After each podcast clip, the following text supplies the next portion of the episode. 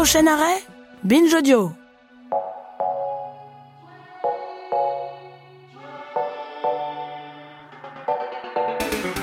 Vous n'avez plus la parole. Soit vous respectez le- la présidence de séance, soit il y a un problème. Mais je Donc respecte. c'est Madame euh, la Présidente. Je Voilà. j'utilise les termes Ou de il y a l'Académie un, il y a un française. rappel à l'ordre avec inscription Mais au procès verbal. Faites un rappel à l'ordre, Madame le Président. Ça, c'était le député Julia Aubert face à la présidente de séance Sandrine Mazetier à l'Assemblée nationale en 2014. L'échange s'était conclu sur ces paroles de Sandrine Mazetier.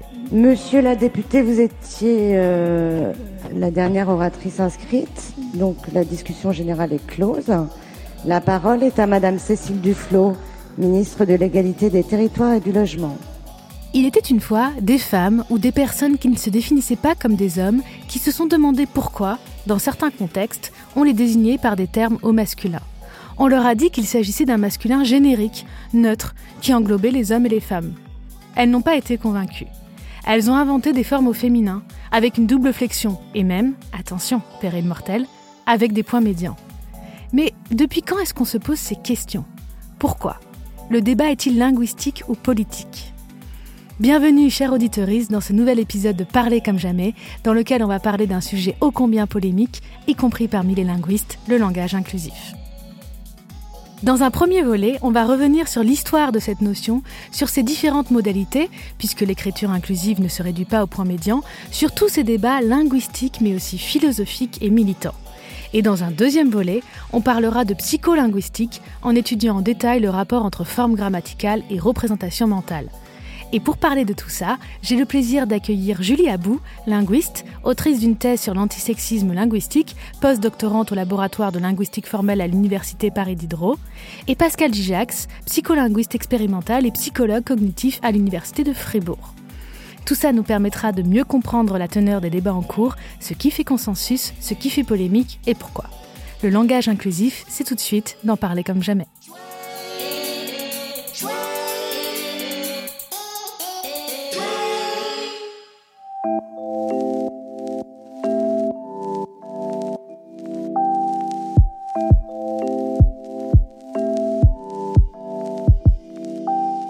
On parle maintenant de langage inclusif.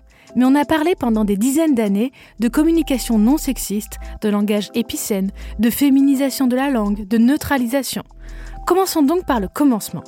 Qu'est-ce que c'est l'écriture inclusive ou langage inclusif qui permettrait d'inclure les gens qui sont exclus d'une désignation? Cette expression langage inclusif semble très récente, 5 ou 6 ans à peine. à un moment donné, le- l'expression d'écriture inclusive s'est un peu imposée il y a, c'est ça, environ euh, cinq ans, euh, médiatiquement. Et du coup aussi scientifiquement, un petit peu derrière, comme un effet euh, de, suivi scientifique de l'effet médiatique. Et c'est là que ça a fait polémique. Alors en fait, des polémiques, il y en a aussi depuis 40 ans. Il y en avait sur la féminisation. euh, et là, c'est donc un peu toujours les mêmes arguments qui ressurgissent. Ce qui s'est passé, c'est que les gens ont beaucoup associé l'écriture inclusive au point médian. Et comme il y avait un nouveau euh, signe, tout d'un coup, euh, signe typographique, ça permettait de dire que c'était complètement nouveau et que ça n'avait pas 40 ans, et, euh, etc. Et avec ce, ce terme d'écriture inclusive qui avait l'air aussi nouveau, et en fait qu'il n'était pas tant que ça. Mais... Oui, donc on a une appellation nouvelle, écriture inclusive, une forme nouvelle euh, dans ces débats, on va dire, d'écriture non sexiste, le point médian. Donc on a l'impression que le débat est nouveau, alors qu'en réalité, il est, un- il est plus vieux, c'est ça? Il c'est est- ça, ouais. D'accord. Pascal? Oui, moi je, je voudrais peut-être ajouter que effectivement le, le- le terme de langage inclusif est venu un peu plus tard, mais en Europe, en tout cas dans les groupes auxquels moi j'ai pu participer en Europe euh, dans les, les 15 dernières années, on parlait beaucoup euh, en anglais de gender fair language ou bien de non-sexist language. Et dans la Mm. partie francophone, en tout cas ici en Suisse, on a parlé beaucoup de féminisation et de langage épicène, mais on utilise ces termes de manière euh, erronée en fait, puisque déjà on n'est pas dans de la féminisation, puisqu'on est dans la reféminisation. Ça, c'est un premier point. Et le langage épicène se réfère surtout aux termes qu'on utilise pour se référer autant aux femmes qu'aux hommes.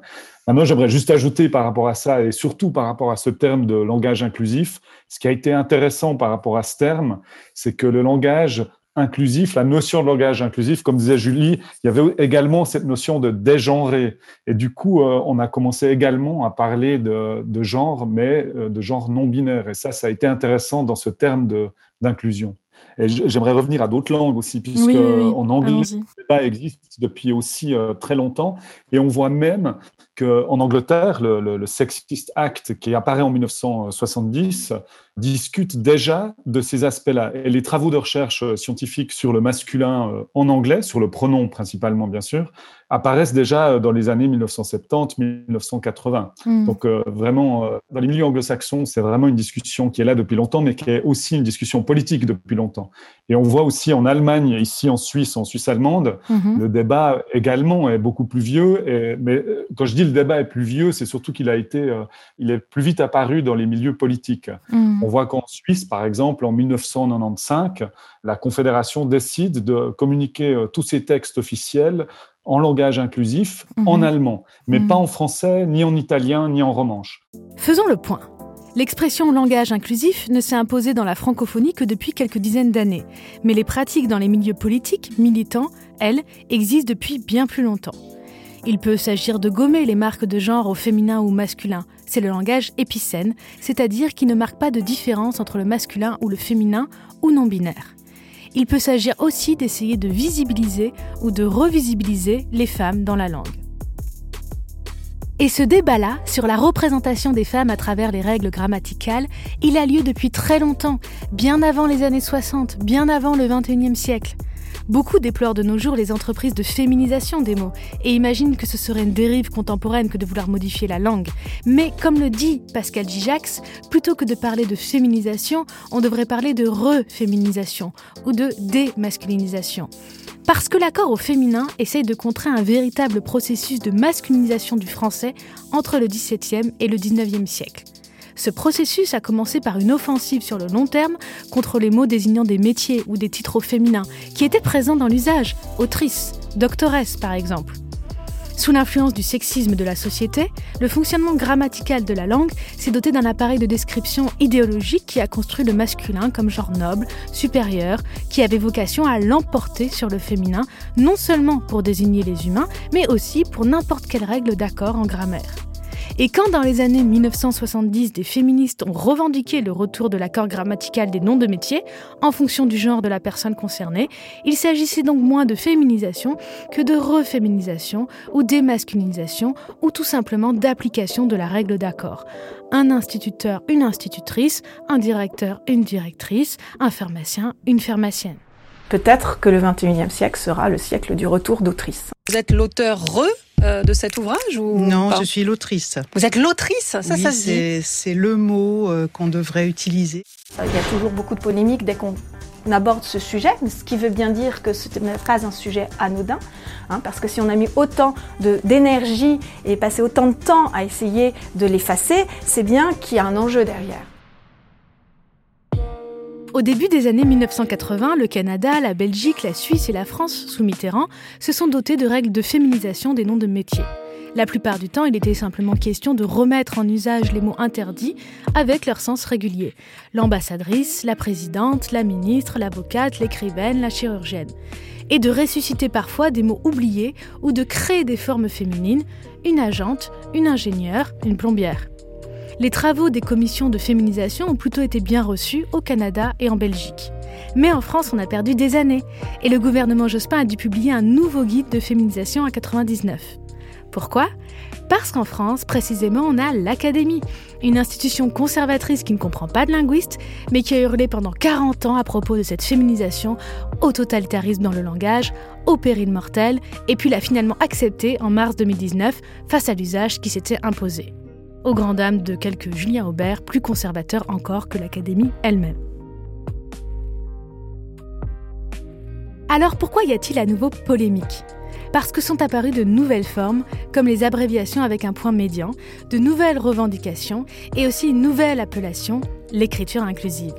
Il ne s'agit plus seulement de noms de métiers, mais de tous les noms qui désignent des gens, des animés. Julie Abou nous raconte son enquête sur l'histoire de cette notion. Il n'y a pas très longtemps, je suis repartie un peu sur la trace. Enfin, je me demandais d'où était sortie cette, cette expression d'écriture inclusive. Et j'ai demandé un petit peu aux gens autour de moi qui travaillent aussi sur ces questions-là. Et tout le monde était frappé d'amnésie. et personne ne se Mais c'est vrai, ça, on emploie tout le temps écriture inclusive. Et au fait, euh, on se dit, on ne sait pas d'où c'est né, comment, euh, qui a dit ça, euh, quand c'est apparu. Et on se rappelle bien que ça n'a pas toujours été là. Mm, mm, mm. J'ai regardé dans ma thèse que je, enfin, qui sort en 2011 il n'y a pas la moindre trace d'écriture inclusive. Bon, donc apparemment, ça fait pas dix ans, mais, euh, mais j'en savais pas plus. Et donc, je suis partie un peu regarder ça.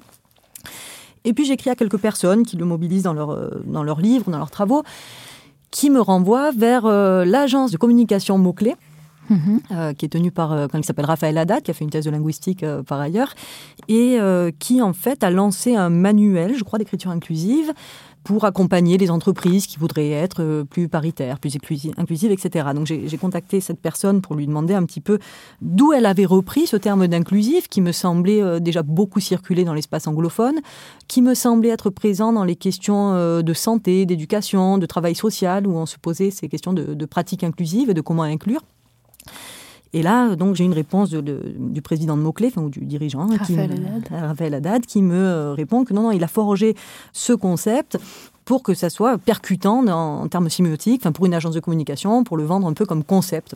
Et euh, en me donnant un peu les critères pour ça, donc il voulait que ça fasse une polémique médiatique. Euh, il a été servi au-delà de ses espérances, écrit-il. Euh, donc oui, effectivement. Mais donc on voit un petit peu que cette polémique, elle est quand même un petit peu orchestrée aussi Mhm. médiatiquement. Elle sort pas complètement de nulle part, même si effectivement, je pense qu'il n'avait pas non plus la.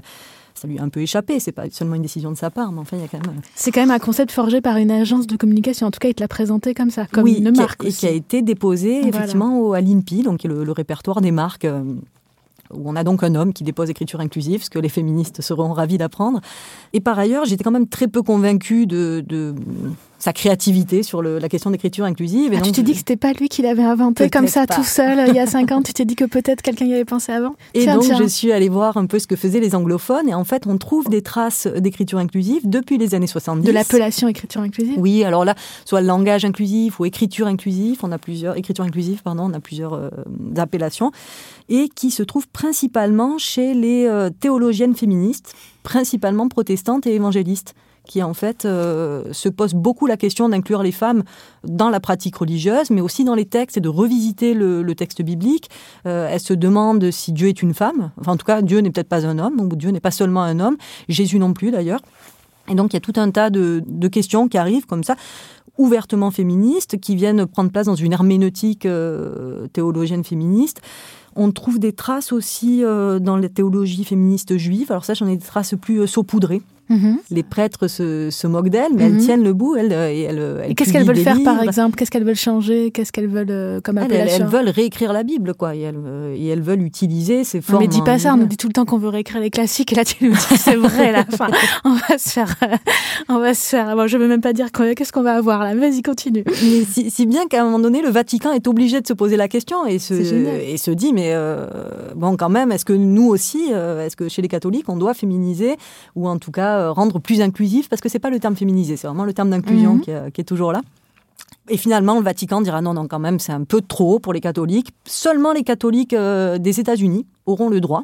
Et concrètement, quelles formes euh, vont apparaître? Je pense que ça va être des, des chi euh, S slash hi ou des veilles ou des, euh, des choses comme ça, ou d'utiliser. Ça va être vraiment de la neutralisation beaucoup, Mhm. passer par euh, personne au lieu de homme par exemple. Donc c'est pas des formes complètement inédites, on va dire au niveau formel, vraiment du langage, mais c'est vraiment une volonté de De représenter aussi les femmes dans les textes oui, et là pour la religieux. peine de démasculiniser, de Mm. visibiliser et de remettre en question cette euh, l'hégémonie masculine en fait aussi. hein. D'accord. Donc, elles, sont, elles sont clairement féministes.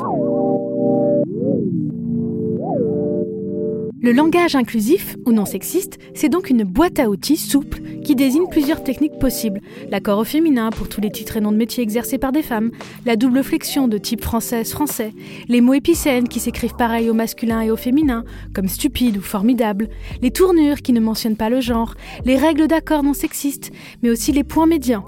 En fait, la plupart de ces techniques sont déjà fréquemment utilisées et ne choquent plus personne. Revenons sur ces formes, leurs intérêts, leurs limites, leur histoire.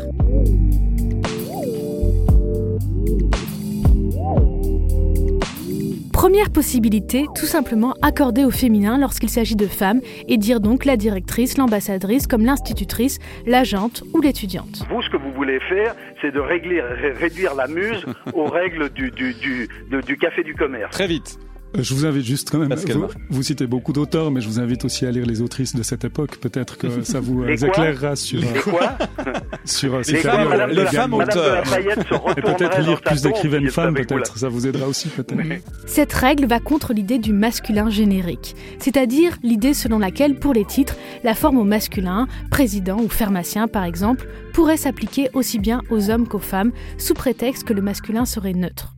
D'un point de vue historique, quand on observe les usages et leur histoire, on se rend compte que cette règle n'a jamais été complètement adoptée, même par les conservateurs. Le choix d'accorder ou non un titre de métier a toujours été lié à des critères non linguistiques. Les mots sur lesquels se sont concentrées les polémiques ont toujours concerné des métiers qu'il s'agissait de réserver aux hommes. Par exemple, des mots comme institutrice ont toujours été bien acceptés.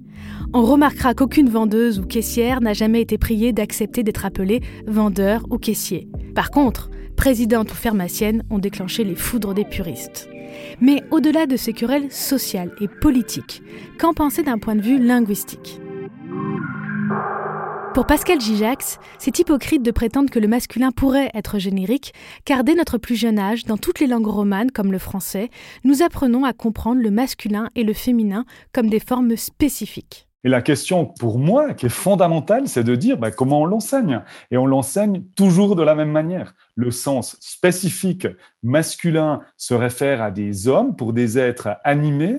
On l'apprend tout de suite, on l'apprend très vite, mais on l'apprend de manière euh, implicite en période préscolaire. Quand euh, quelqu'un parle à un garçon, quand quelqu'un parle à une fille, quand euh, la personne parle à la fille, bah, elle parle avec le féminin. Quand elle parle au garçon, elle parle au masculin. Mm. Pour un enfant, c'est un apprentissage, mais très très rapide, qui se fait déjà dans, dans les deux premières années de sa vie. Quoi. Donc, que les linguistes euh, essayent de discuter du masculin comme si c'était une, euh, une notion neutre, mais c'est impossible. Vous pouvez pas maintenant un enfant qui a appris dans ses premières années de vie à une fille à qui on lui a dit euh, mais toi tu es une fille courageuse, lui dire que en fait le masculin c'est neutre, mais c'est pas possible. Par contraste, bah, il y a ces deux formes et ces deux formes sont comprises très vite comme étant des formes spécifiques. Vous voulez dire qu'au fait, on apprend aux enfants très rapidement qu'en réalité ces formes sont spécifiques, qu'à la forme au masculin va désigner des garçons, la forme au féminin des filles, et qu'après, on a l'hypocrisie de dire non, non, mais au fait, tu es aussi comprise dans les formes au masculin, genre dans les droits de l'homme. Bah exactement, mais c'est pour ça que ce débat pour moi de, de, réfléchir à comment on va appeler ce masculin, c'est des fois un débat un peu bizarre, parce que finalement, vous, vous ouvrez n'importe quel livre de grammaire, mm. de, de n'importe quel manuel scolaire, bah, ce sera toujours la même chose. On vous dira, pour des êtres animés, vous allez utiliser euh, le genre qui se réfère finalement euh, au sexe. Et puis, du coup, cet apprentissage, c'est le premier. Et c'est le premier aussi pour des enfants. Alors, c'est vrai que pour des filles, l'apprentissage du, masculin est encore plus fort. Hein. On le remarque, nous, dans nos données, entre 3 et 5 ans, les filles, le masculin, le voit très, très clairement comme une forme spécifique. Parce que pour elle, évidemment, pour elle, à qui on a parlé toujours au féminin, bah, le masculin, c'est l'autre. C'est hmm. simplement l'autre. Donc, en fait, cet apprentissage, il se fait de manière implicite et de manière inconsciente.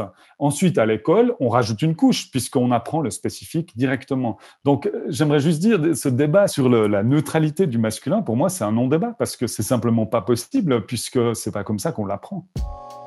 Deuxième possibilité, varier les règles d'accord. Ça veut dire ne pas accorder forcément au masculin, selon la règle du masculin qui l'emporte sur le féminin, mais accorder à la majorité ou à la proximité.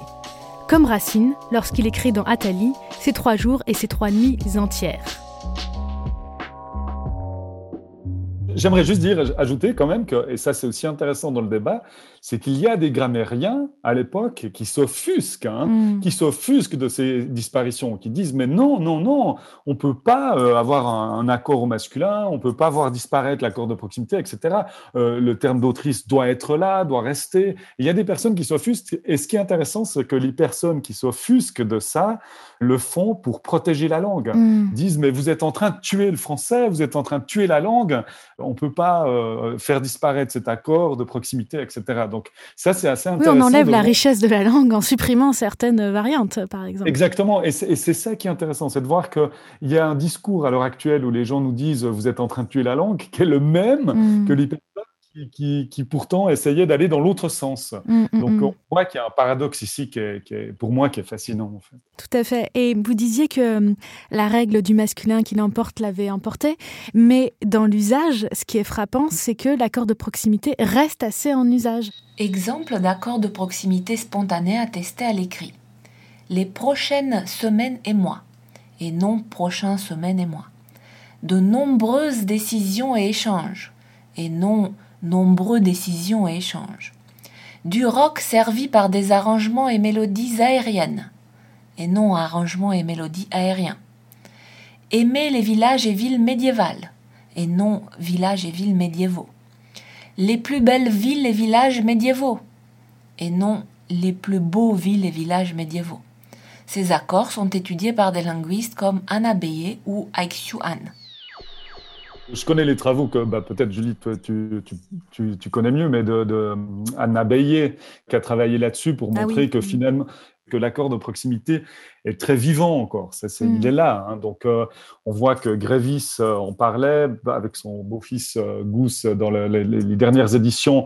On voit qu'il en parle encore. Il en parle un peu comme une pratique ancienne, mais il en parle quand même encore dans son livre de grammaire.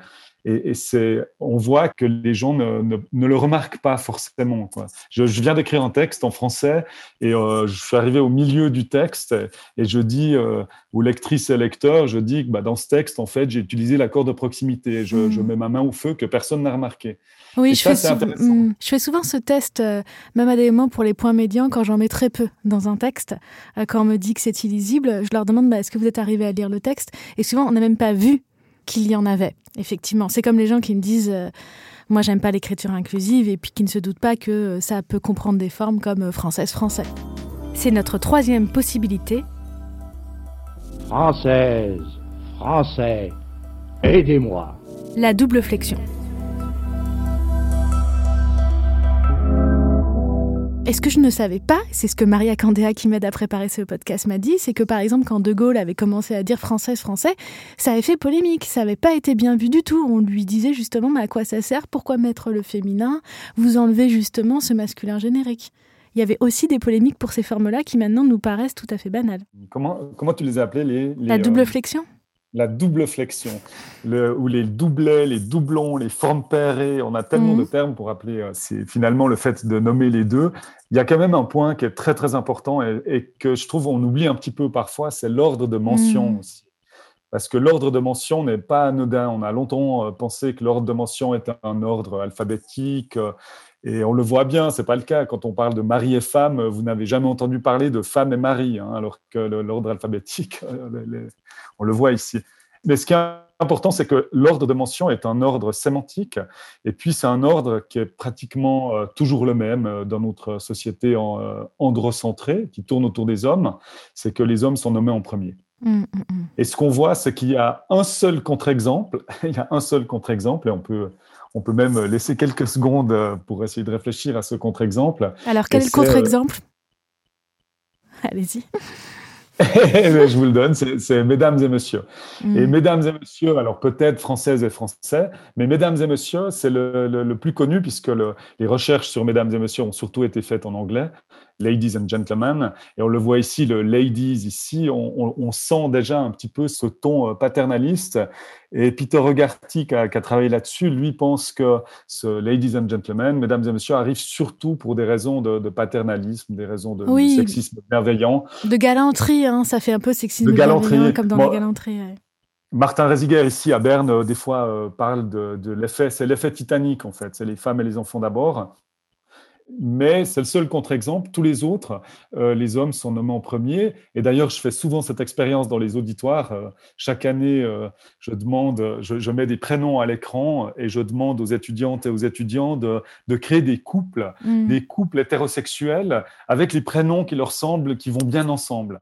Et ensuite, à la fin, je demande aux personnes, bah, levez la main les personnes qui ont mis le plus de, de couples, le prénom masculin en premier. Et en fait, on arrive pratiquement toujours à peu près à 80%. 80% des gens lèvent la main et, on fait ça. Donc pour les couples qu'on connaît pas, on met le, prénom masculin en premier, la, recherche le, montre bien. Et pour les couples qu'on connaît, et là c'est intéressant de, faire cette, cette réflexion, on met la personne qui nous est la plus importante en premier.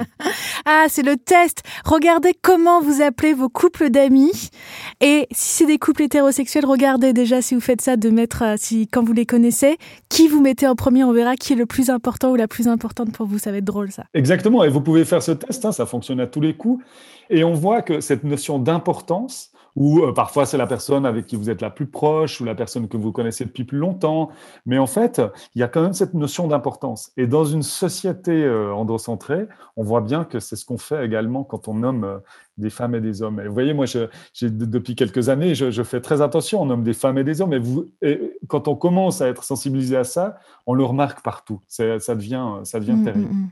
Julie et Pascal, Pascal et Julie, je suis en train de, me dire ça pour vous. Quatrième possibilité, le point médian. Le pire, le pire, Patrick, étant l'introduction d'un E entre deux points médians qui disloquent les lettres d'un adjectif pour y graver au pluriel la marque du féminin. Ça donne des mots illisibles. Uni-ES, motivé ES. Quelle est son histoire? Depuis quand il est là? Quelle autre forme typographique on avait avant? Qu'est-ce que vous pourriez nous dire là-dessus? Je ne sais pas exactement à partir de quand on le retrouve. En tout cas, j'en trouve des traces euh, il n'y a pas si longtemps, mais à partir, disons, de 2007-2008. Donc, il y, a, un peu plus d'une dizaine d'années. Je, pense qu'on le trouve avant, mais je ne mhm. saurais pas le dater exactement. Et en fait, pendant tout un temps, il est euh, très spécifique à, des, à, des, euh, à certains milieux féministes qui sont plutôt minoritaires. Et donc il circule et il est, il est assez plébiscité par ces milieux-là parce qu'en fait il a pas mal d'avantages. C'est-à-dire qu'il a, il a pas de double sens contrairement aux autres signes typographiques. Mmh. La parenthèse, on lui reproche de mettre entre parenthèses évidemment. Le tiret, il peut évoquer d'autres pratiques. Voilà, les, les, signes typographiques sont réinvestis un peu sémantiquement, ils sont réinterprétés. Donc là, lui, il a l'avantage de, de ne signifier que ça. Mhm. Il, est, euh, il est assez lisible, il est d'un point de vue typographique, il n'est pas sur la ligne de base, donc il reste sur la, même ligne que le milieu des lettres en fait. Donc il y a quelque chose de... Contrairement au point final. Voilà, c'est dans ce qu'on appelle le gris typographique, qui est quelque chose dont on n'est pas conscient, mais quand on entre dans un texte, c'est ça qui nous fait entrer plus ou moins facilement dans un, dans un bloc d'écriture, disons, euh, dactylographié. Et euh, voilà, donc il a tous ces avantages-là. Sa difficulté principale, ce que soulignent les, les, en tout cas des locuteurs et des locutrices, des locutrices et des locuteurs, donc.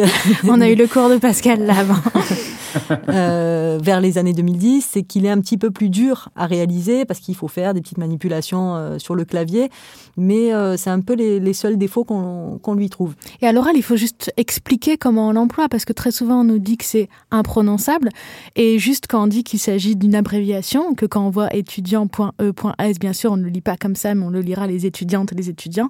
D'un coup, ça paraît clair, mais il faut... Ce qui est frappant, et c'est Christophe Benzintun qui avait fait remarquer ça, c'est qu'en fait, toutes ces pratiques, à part le point médian, mais les parenthèses, etc., sont utilisées pour le pluriel et le singulier. Mm, mm, dans mm. tous les formulaires, quand on ne sait pas si on parle d'une ou plusieurs personnes, en fait, on n'a aucun problème à mettre euh, le entre parenthèses les ou entre parenthèses s, entre parenthèses ou etc. Et personne s'est demandé, s'est dit que ça allait être illisible, par exemple. Et que c'était difficile à prononcer, en fait. Euh, tout à fait. Ce qui est intéressant quand on passe en revue toutes ces possibilités, c'est qu'on voit que certaines sont nouvelles, mais que beaucoup ne sont pas si nouvelles que ça.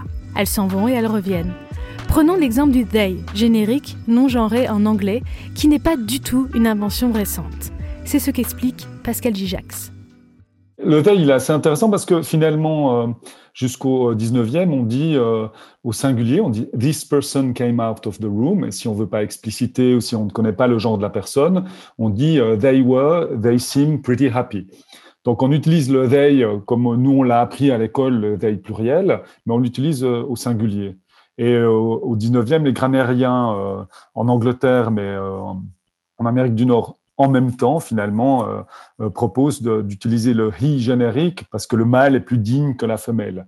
Et là, les travaux de Dan Bodin, déjà en 1975, discutent de cet aspect-là en Angleterre. Mais ce qui est intéressant, moi je trouve fascinant en tant que scientifique maintenant, en ayant commencé à travailler là-dessus au début des années 2000, en fait, mes collègues qui travaillaient sur le, he générique ont en fait arrêté de travailler sur ce masculin parce que simplement, il a pratiquement disparu dans l'usage. Plus personne maintenant en anglais utilise le, le, le il dit générique puisque le veille s'est réimposé de manière assez implicite, mais il s'est réimposé à la fin des années 1990 pardon, 1990. Non, non, mais on peut, ça va, on est là. Justement, on a un podcast qui est censé célébrer les variétés de la langue française.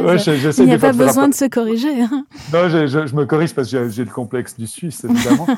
Euh, non, mais on a aussi des auditeurs et des auditrices suisses, donc non, non, non, non. Ah, super. pas de correction. Mais ce qui est intéressant, c'est vraiment que ce, ce, veille est revenu, et puis, euh, alors que pourtant, on ne l'a pas appris à l'école. Moi, je ne l'ai pas appris à l'école.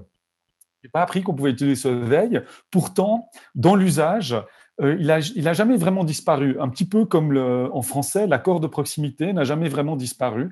Et dans l'usage, on le retrouve, on peut l'observer encore. Qui dit langage inclusif dit passion, polémique, intérêt et critique. J'ai parlé des critiques qui reviennent le plus souvent avec mes invités. La critique peut-être la plus intéressante, celle qui dit que veiller à ces doubles formes, ces doubles flexions, ces marques d'accord de genre différenciés au féminin et au masculin, ce serait avoir une vision de la langue, mais aussi de la société et des personnes très binaires. Je pense qu'il y a deux choses. Il y a une question de positionnement politique et de savoir qu'est-ce qu'on veut faire du genre, effectivement. Et est-ce qu'on est dans une vision égalitariste où on garderait cette différence, la complémentarité, etc. Ou est-ce qu'on est dans une vision du genre comme un rapport de domination et que donc on veut euh, mettre à mal? Au moins. Et du coup, il y a cette question déjà de, positionnement politique, et après, il y a une question de stratégie, c'est-à-dire qu'on peut aussi se dire qu'on fait feu de tout bois, mhm. et que euh, les choses étant ce qu'elles sont, les catégories de genre étant ce qu'elles sont et elles sont là, euh, on est obligé de les manipuler. Il y a des manières variées d'utiliser toutes ces modalités. Par exemple, Julie Abou a fait sa thèse sur l'antisexisme linguistique dans les tracts libertaires, et pour ce corpus, il ne s'agissait pas vraiment de veiller à une représentation égale des femmes et des hommes dans la langue. Bah moi j'étais un peu ennuyée parce que le seul terme que je trouvais un peu à ma disposition c'était féminisation et effectivement là c'était pas trop de ça dont il s'agissait parce que je travaillais sur des, brochures anarchistes et, euh, et, féministes. Je travaillais sur les formes qu'on trouvait dans ces brochures où il y avait des tirés, des soulignés, des points, il y avait vraiment toute une variété typographique euh, euh, large et surtout il y avait aussi des encarts qui expliquaient ces pratiques. Mm. Et du coup, les, gens qui rédigeaient ces brochures disaient vraiment l'objectif c'est de bousculer cette bonne vieille grammaire, c'est le terme qui va revenir euh, de manière euh, régulière, qui en fait alors c'est dit souvent un peu différemment, mais en gros l'idée générale c'est de dire qu'il reflète le monde et donc en, prenant la langue comme lieu de lutte, c'est une façon d'agir sur le monde et de lutter euh, sur les représentations de genre et l'existence même du genre. On est loin de, la question de l'inclusion, l'idée c'est pas d'inclure les femmes, c'est vraiment euh, de, batailler, de bousculer, d'inclure du tumulte mmh. euh, dans ces textes et, donc j'avais travaillé sur ces formes, ces métadiscours et aussi en complétant avec des entretiens avec des locuteurs et des locutrices qui me racontaient un peu leur, leur pratique et leur vision de ces choses-là, où c'était pas si clair non plus d'ailleurs que tout le monde les utilise. Mm. C'était un peu là, on se posait la question, mais euh, donc ça c'était vers entre 2007 et, 2010 à peu près quoi. Euh, mais justement cette question de tumulte, c'est un contre-argument qui revient souvent et j'aimerais bien qu'on y réponde sérieusement et honnêtement, c'est que ça rend les choses plus difficiles que, euh, et si on nous le dit de manière plus intempestive, c'est un délire de bourgeois privilégié, que c'est déjà assez difficile la langue française, qu'elle est déjà assez difficile à pratiquer et que ça va rendre encore les choses plus difficiles et que l'écriture, le langage inclusif qui se veut inclusif, justement, va être au contraire excluant en ayant des pratiques euh, plus difficiles, pas forcément partagées, pas forcément compréhensibles facilement. Qu'est-ce que vous répondriez à ça? Ça contredit pas ce que tu dis, mais je pars d'un constat un peu opposé à ce que tu disais sur l'enseignement euh, tout à l'heure du, masculin et du féminin.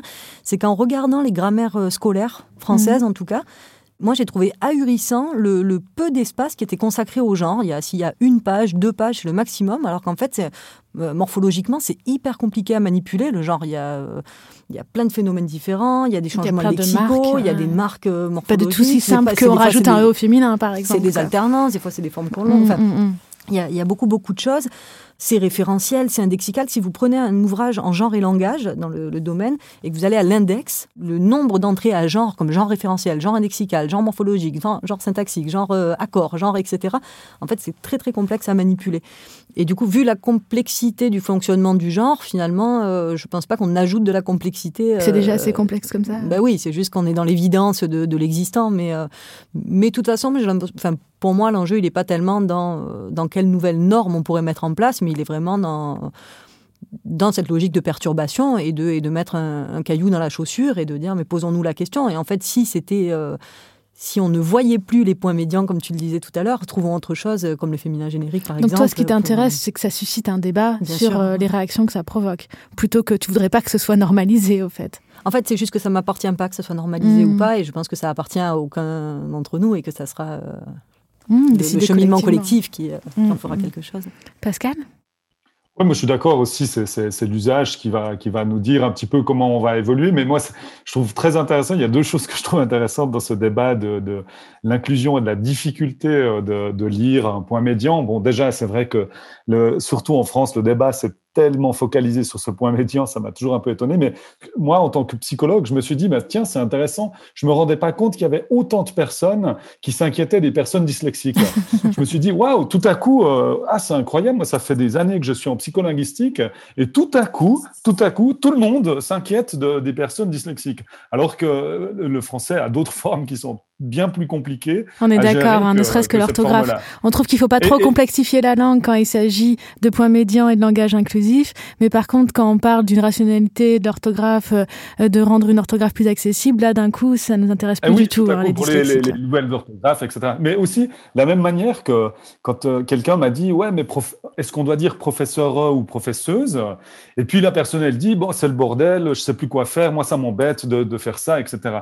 Mais moi, j'ai jamais entendu quelqu'un me dire, ah ben, clé, clé s'écrit de deux manières différentes et c'est un scandale. Euh, je sais plus quoi faire maintenant. Euh, J'en ai marre, je le dirai plus jamais. je le dirai plus jamais. J'utiliserai plus clé parce qu'on sait plus quoi faire. Vraiment, ça va pas. En fait, c'est vraiment intéressant de, de, de reprendre ces, euh, ces, discours et puis de, de les replacer finalement dans, dans cette langue qui est riche. On a une langue très riche et puis c'est ça qui est intéressant finalement, mmh, mmh. c'est de, de l'enrichir. Même le point médian qui, qui peut être ajouté, on peut y ajouter un X.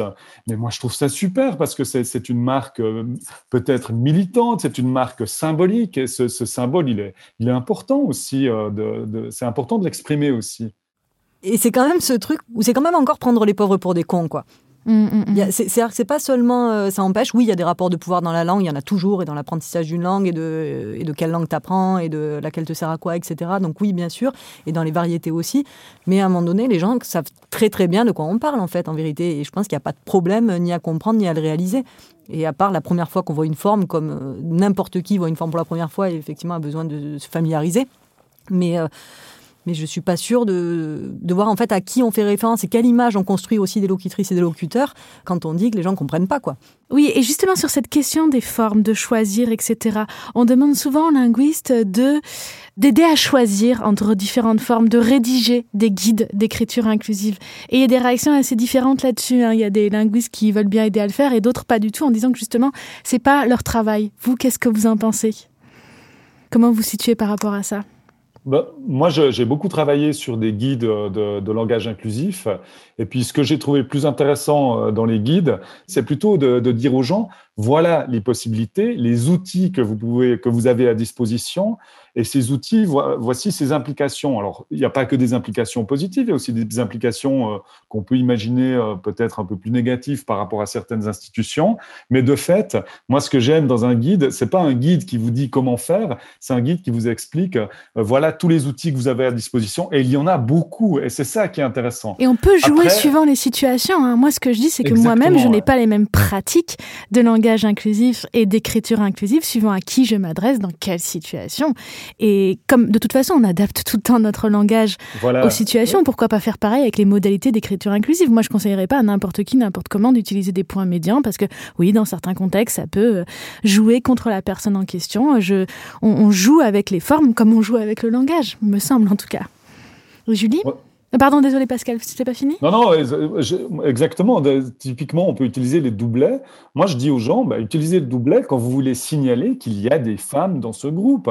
Moi, quand je parle de mathématiciennes, quand je parle de, de, de groupes qui sont euh, stéréotypés masculins, je, pour l'instant, j'utilise des termes, les termes féminins, et peut-être à terme, je vais plutôt dégenrer ce discours-là. Mais il y a des, mmh. des, discours où moi, j'insiste sur le fait, non, mais il y a aussi des femmes ici.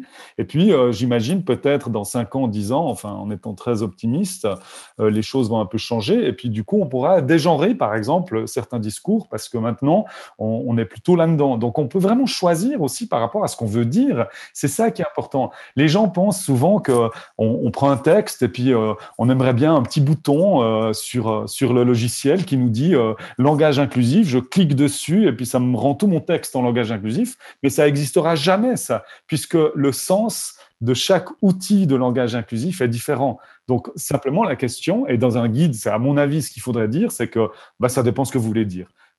Et, suivant ce que vous voulez dire, bah, vous utilisez un autre outil et vous l'utilisez autrement. Moi, j'ai jamais participé à la, rédaction de guide. Du coup, spontanément, j'ai, euh, je reviens à ma posture de, perturbation et du coup, c'est vrai que j'ai, pas tendance à aller vers. Euh... Et les guides d'un côté, les tracts anarchistes de l'autre. c'est ça. Non, mais par, ailleurs, je me dis qu'en même temps, enfin, du coup, je, je suis pas non plus contre les guides, mais c'est que je me dis, on est aussi quand même dans un moment d'offensive réactionnaire forte. Et du coup, il y, a, quand même beaucoup de discours normatifs. Et donc, est-ce qu'il n'y a pas aussi un enjeu à faire contre-norme à des moments et quand même à répondre et du coup à sortir un peu de, cette posture un peu idéalisée du linguiste qui ne fait que décrire purement le monde et, euh, et puis non en fait on est, on est tout autant dans des rapports de pouvoir donc euh, on ne pourra pas y aller quoi. Hum, hum, hum. Euh, j'aimerais bien vous poser deux questions pour finir. Alors déjà, première question, qu'est-ce qui dans tous ces débats-là vous agace et ou vous plaît? Moi, j'ai vraiment une idée, mais en fait, c'est drôle parce que ce qui m'agace me plaît en, même temps, en fait. C'est le, fait que, à l'heure actuelle, euh, je n'arrive pas à comprendre pourquoi des personnes sont autant réticentes Pourquoi, quand on leur parle de langage inclusif, on a l'impression qu'on vient de leur dire que, que je sais pas, on a, on a tué leur mère ou je sais pas, on a, c'est incroyable, c'est des réactions mais épidermiques. Ah et en même temps, moi je, suis fasciné, en même temps ça m'agace, mais en même temps je trouve ça fascinant. Et, d'ailleurs, nous, c'est un objet de recherche. On essaye de, de comprendre. Alors on s'est penché euh, sur les attitudes envers le, le langage, sur le rapport à la langue. On s'est penché également sur euh, évidemment des, des problématiques euh, de, de, de, psychologie, donc le sexisme. On s'est posé aussi des questions sur euh, les possibilités qu'ont les gens de penser à, de manière plus libre. En fait, on se pose plein de questions, et puis c'est les mêmes questions qu'on se pose d'ailleurs par rapport aux attitudes envers la non-binarité. C'est passionnant. Pourquoi il y a des gens qui sont si euh, touchés par ce sujet-là? Moi, ça, me fascine et en même temps, ça m'agace. Donc voilà. Julie? Oui, ben, un peu pareil. Je pense que c'est la même chose qui m'agace et qui me, me plaît. C'est qu'à la fois, je suis très amusée, contente que ces questions-là soient un petit peu incontournables quand même. Tout le monde doit avoir un avis dessus. Enfin, c'est. Euh, oui, oui, on s'engueule dessus au repas de famille de Noël. Voilà. et du coup, c'est quand même, euh, pour moi, c'était complètement improbable il y a dix ans. Euh, enfin, vraiment, c'était vraiment le, la niche, quoi. Tout le monde. C'était pas dans le débat général. Bah, comme, comme, on a dit tout à l'heure, il y a eu beaucoup de, mm. de, débats quand même là-dessus. Ça revenait régulièrement. C'était un peu le marronnier, quoi, de la presse. Mais, mais guère plus que ça. Et là, il y a quand même quelque chose où, où ça devient incontournable, en tout cas d'en discuter. Et ça, c'est c'est plutôt chouette. Par ailleurs, ce qui prend un peu triste là-dedans, c'est le côté euh, mainstream, c'est-à-dire que d'un coup, ça devient euh, euh, qu'avec la mainstreamisation, en fait, vient, vient une dépolitisation un peu de ces questions. Mm, et du mm, coup, mm. ça peut devenir un automatisme et quelque chose qu'il faut faire parce que on coche les cases du, ce qu'on a appelé le gender washing, etc. Et, que ça perd un peu de son de, sa force politique. Et euh, dernière question, est-ce que vous pourriez nous donner des recommandations pour finir, que ce soit, euh, je sais pas, ce que vous voulez, recommandations culturelles, euh, scientifiques, articles, sketch, ce que vous voulez. Est-ce que vous auriez une recommandation, Julie? Alors, je veux bien vous parler d'une féministe anarchiste chinoise du début du XXe siècle, qui a été traduite en, français il y, a, pas très longtemps, qui s'appelle He Yin et qui a, le livre s'appelle La revanche des femmes, ce qui rend assez mal hommage en l'occurrence au contenu, euh, mais qui est, un très beau texte. Et dans, le les positions sont absolument euh, incroyables de, de, contemporanéité, quoi. Euh, alors qu'elle écrit ça, il y a plus d'un siècle, et c'est très fort. Elle part aussi beaucoup de, langage et sur avec toute la philosophie du langage chinois, qui est très intéressante à confronter à ces questions-là. Voilà, c'est juste le teaser. Et le, deuxième, c'est un, entretien dont j'ai oublié le titre avec Judith Butler, qui est paru le mois dernier dans un festival qui s'appelle Les Créatives en Suisse à Genève d'ailleurs, je crois. Et voilà, où elle revient un peu sur l'état des choses euh, autour du genre et pas seulement euh, actuellement, qui est, euh, qui est très positif et du coup qui fait pas mal de bien. D'accord, on le mettra de toute façon, on indiquera les références hein, sur le site de Binge Audio, sur le descriptif de l'épisode et on mettra le lien si c'est accessible en ligne. Pascal, tes recommandations, tu peux peut-être parler du livre que tu as coécrit avec euh, tes collègues, dont tu peux me rappeler le nom, qui paraît aux éditions Le Robert. Alors, le livre a été coécrit avec euh, Sandrine Zuffray et Outé Gabriel, et le livre reprend une, une, perspective euh, psychologique sur cette question, une perspective qui nous a semblé peut-être manquer un petit peu en France, en tout cas à l'heure actuelle. Le deuxième livre que j'aimerais donner, c'est un livre que j'adore, et puis c'est une, autrice que j'adore, c'est Eliane Viennot, pour euh, toutes les personnes qui s'intéressent à, l'histoire du, euh, du masculin, euh, l'histoire un petit peu de, l'évolution de la langue. Je trouve que Eliane Viennot, son livre Non, le masculin ne l'emporte pas sur le féminin, elle a sorti une nouvelle édition maintenant. Je trouve que c'est un livre qui est fascinant, et c'est aussi un livre que j'aime bien offrir, en fait, parce que c'est un, un, petit livre, et c'est un livre qui est chouette à offrir aussi. Oui, il est, il est petit, il se lit facilement euh, il permet de facilement euh, entrer dans ces débats.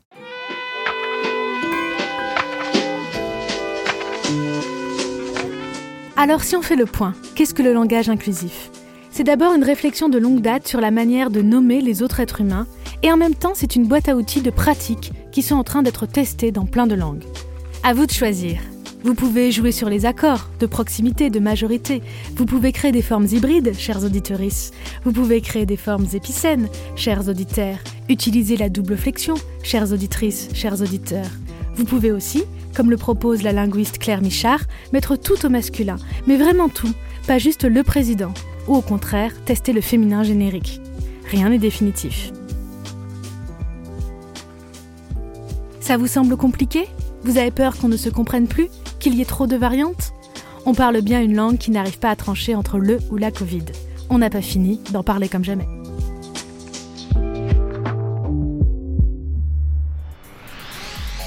Voilà, c'est terminé pour ce premier volet de notre épisode sur le langage inclusif. Dans un deuxième volet, on va parler de forme grammaticale au féminin, au masculin et de représentation mentale. Écoutez-le pour savoir s'il faut démasculiniser notre cerveau. Je vous rappelle que Parler comme jamais est un podcast de Binge Audio, réalisé avec le soutien des éditions Le Robert. Cet épisode a été présenté par Laëlia Véron, conçu avec la collaboration scientifique de Maria Candéa, enregistré et monté par Adèle Itel El Madani. Pour nous écrire, c'est possible sur Twitter ou à l'adresse parlercomjamais@binge.audio. À bientôt pour le deuxième volet.